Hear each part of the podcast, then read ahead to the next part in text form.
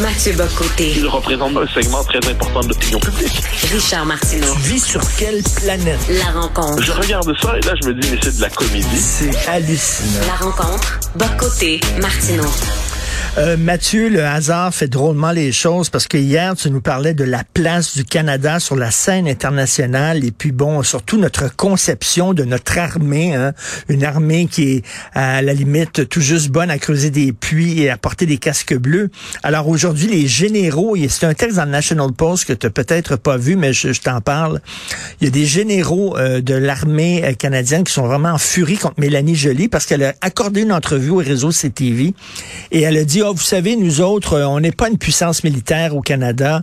Euh, on est surtout bon euh, à, amener les gens à discuter autour d'une table, à négocier, mais on n'est vraiment pas une puissance militaire. Et là, les généraux disent, c'est parce qu'on a fait l'Afghanistan, là. On n'est pas des scouts, là. On est capable d'aller combattre, là. On avait des, on avait des armes, on était sur le, sur le front, là. Arrêtez de nous faire passer pour des petits scouts. Alors, il y a quelque chose là-dedans. C'est-à-dire que sur le fond des choses, Mélanie Joly n'a pas tort. Le Canada était capable de faire une intervention ciblée, une intervention très particulière en Afghanistan et il a contribué à une opération qui était qui n'était pas négligeable, mais affirmer ce donc reconnaître cette participation, ça transforme pas le Canada en puissance militaire. C'est de je dirais c'est le, pour peu que les mots veuillent dire quelque chose et à moins que même les généraux soient désormais pour reprendre ta, ta terminologie des petits lapins qui euh, qui sont tout vexés qu'on leur apprenne que le Canada c'est pas exactement une puissance militaire qui compte dans le monde, il se peut qu'ils le prennent mal, il se peut qu'ils le prennent mal, mais on va leur apprendre c'est comme ça. Ensuite, un pays doit avoir une crédibilité militaire minimale. Moi, tout ce que je, rappelle souvent avec un, un, sourire en coin et euh, un regard moqueur que la dernière opération militaire de grande ampleur de l'armée canadienne, c'est en 1970 en octobre au Québec.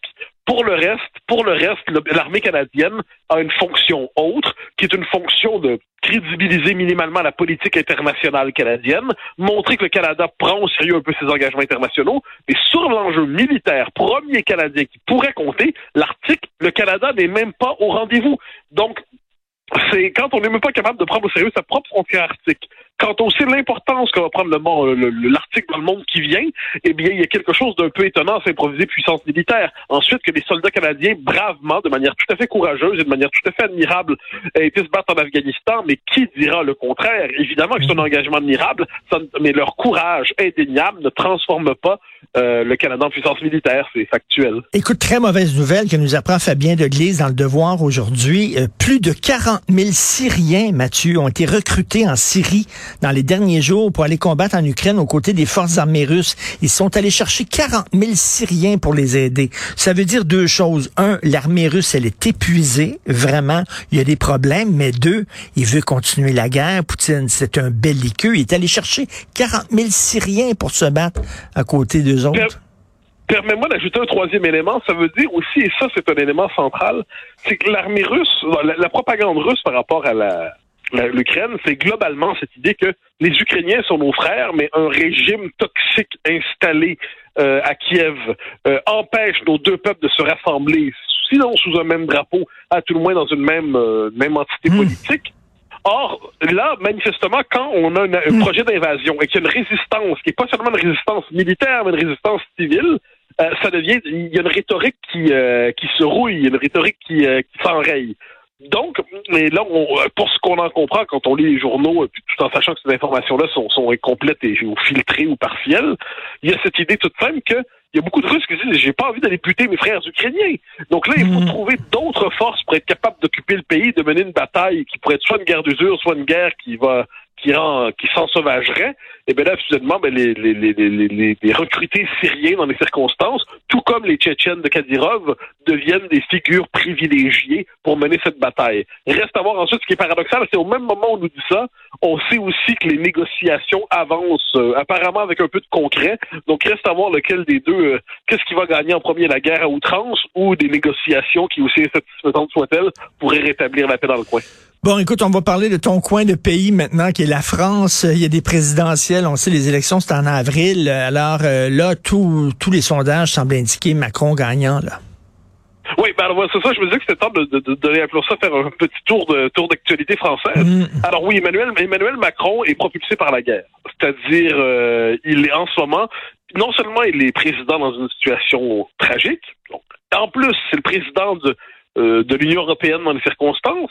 Et en plus, c'est lui qui est l'interlocuteur, à tout le moins pas le seul, on comprend qu'il y en a d'autres, mais de Vladimir Poutine, et il met en scène de manière théâtrale son rôle diplomatique pour dire, regardez à quel point je suis le seul candidat qui compte dans tout cela. Euh, donc, il se conduit, dirige vers une réélection, ce qui fait que c'est une course, en fait, désormais, pour savoir qui va l'affronter, qui aura le privilège de se faire battre par lui au deuxième tour. Pourquoi c'est important? Parce que ça, ça va en dire beaucoup sur la recomposition de la vie politique française dans les cinq prochaines années. Et là, voilà les scénarios qui se présentent en ce moment. Si, comme on peut le croire, c'est Marine Le Pen qui, pour les sondages, sont assez bons pour elle en ce moment, Marine Le Pen qui s'est vraiment transformée. C'est assez fascinant. Euh, la femme qui en 2017 euh, faisait honte et euh, s'était ben complètement plantée avec son débat de deuxième tour elle s'est transformée. Euh, elle a une campagne sans éclat, sans polémique, mais avec les profondeurs du pays. Euh, et là, elle, fait des, sorties médiatiques à fortes. Et ce n'est plus la même femme. Euh, je dirais que il était bien vu de la mépriser. On ne la méprise plus. Bon, donc ça, elle risque d'aller au deuxième tour. Elle n'aura pas le score de, de 2017, 65-35. On imagine un score 55-45. Donc ça voudrait dire une recomposition de la vie politique française sur l'axe d'un côté libéral européiste ou libéral progressiste européiste et de l'autre populiste autour de Marine Le Pen. Si Éric Zemmour réussit à percer, c'est pas c'est pas certain parce qu'il y a eu euh, il a été euh, comme on comme on dirait euh, au Québec alors il a été impacté victime c'est une victime collatérale de l'évasion de de l'Ukraine parce que lui qui avait des positions sur ces questions-là il hmm. croyait pas non seulement il croyait pas qu'il y aurait d'invasion mais au-delà de ça, il plaidait pour le rapprochement avec la Russie et tout ça. C'est lui qui, pour l'instant, a perdu le plus de points à cause de ça. Il se maintient à 12, environ 12-13. S'il traverse néanmoins au deuxième tour, c'est que là, l'élection change de sens. Ce n'est plus libéral progressiste européiste contre populiste, c'est libéral progressiste européiste contre la droite qu'on pourrait dire nationale conservatrice, identitaire, centrée sur la question de l'immigration et de la question du péril existentiel qu'elle ferait poser à la France. Si si, si. La troisième option, c'est Valérie Pécresse, qui a très peu de chances d'arriver, disons-le. Ça, c'est la droite classique. Là, on a un affrontement classique entre deux, euh, je dirais, deux représentants du système, Macron et euh, Pécresse de l'autre côté. Dernière option. Pardon. Et là, ça devient intéressant, pour le maire et pour le pire. Jean-Luc Mélenchon, que personne ne prenne au sérieux, ça c'est le candidat de la gauche radicale, est en train d'avancer dans les sondages. D'un sondage. Mais je m'excuse, mais attends une euh, minute, le Mathieu, s'il y en a un là qui était euh, qui était ami avec Poutine puis qui vantait le régime de Poutine, c'est bien Mélenchon. Alors, si ah ben. Zemmour est impacté par ses, ses propos sur Poutine, comment ça, lui, il l'est pas? Parce qu'il y a deux possibilités là-dedans. La première, c'est que l'électorat zémourien est un électorat qui, sur la question euh, ukrainienne, euh, sur les questions de politique internationale, s'inscrit quand même dans le camp atlantiste. Alors que dans le cas de Mélenchon, on a un électorat qui fondamentalement est anti-américain. Donc, de ce point de vue, c'est un électorat qui trouve toujours le moyen de rationaliser ou alors qui donne moins d'importance, si je peux me permettre, aux questions internationales. Mais si Jean-Luc Mélenchon réussit à s'imposer au deuxième tour, on se retrouve dans une recomposition très particulière de la vie politique française où la gauche radicale devient le pôle dominant à gauche. Donc, les socialistes qui sont en train de s'effondrer à 2 euh, les autres partis, les écologistes de gouvernement qui sont à 4, 5, 6 s'ils sont chanceux. Donc là, on se retrouve avec la gauche radicale qui serait la principale opposition institutionnelle à, Macron pour un temps. Inversement, je me dis, si c'est euh, si c'est Zemmour, c'est une opposition identitaire. Si c'est Marion, euh, pas Marion Marine, c'est une opposition euh, populiste. Et si c'est Valérie Pécresse, on peut dire que c'est à l'intérieur d'un même système une hmm. opposition. Donc il y a plusieurs avenirs possibles qui s'écrivent pour la France en ce moment.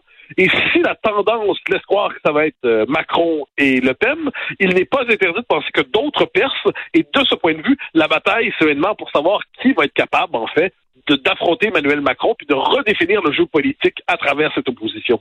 Et tu as vu euh, IFOP, la fameuse maison de sondage en France, ils ont fait un sondage sur les intentions de vote des LGBT en France ils se sont rendus compte quelle surprise Mathieu, que les gays, les bisexuels, les transgenres sont comme la population en général, c'est-à-dire qu'ils voteraient en premier, euh, en premier lieu pour Macron et en deuxième pour Marine Le Pen et tout ça. Bref, les gens ont dit, ah oui, les gays sont comme le monde ordinaire, entre guillemets.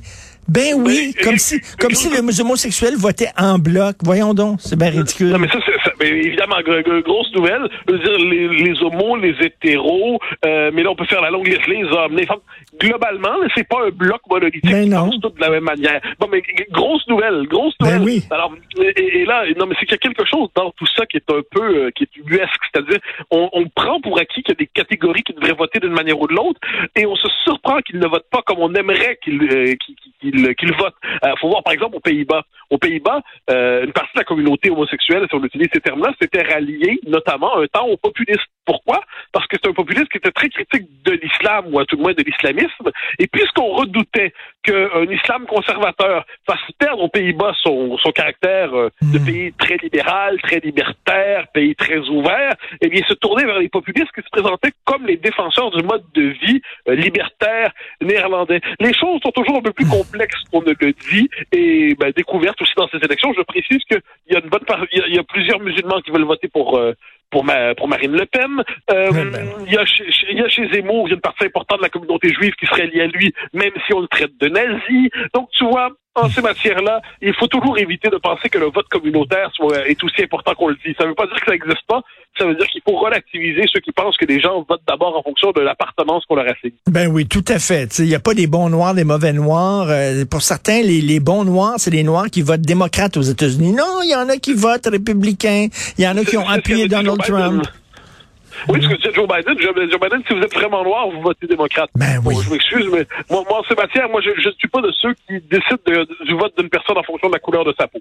Ça, c'est. En- ensuite, comme je dis, la sociologie électorale peut nous dire qu'il y a des comportements électoraux plus présents dans tel groupe ou tel autre. Bon, ça, ça c'est de la bonne sociologie électorale, mais traduire ces observations en principe, euh, en préceptes politiques, c'est- c'est absurde. Ben, tout à fait. Bonne journée, Mathieu. On se reparle demain. Bye. Bye bye. Salut.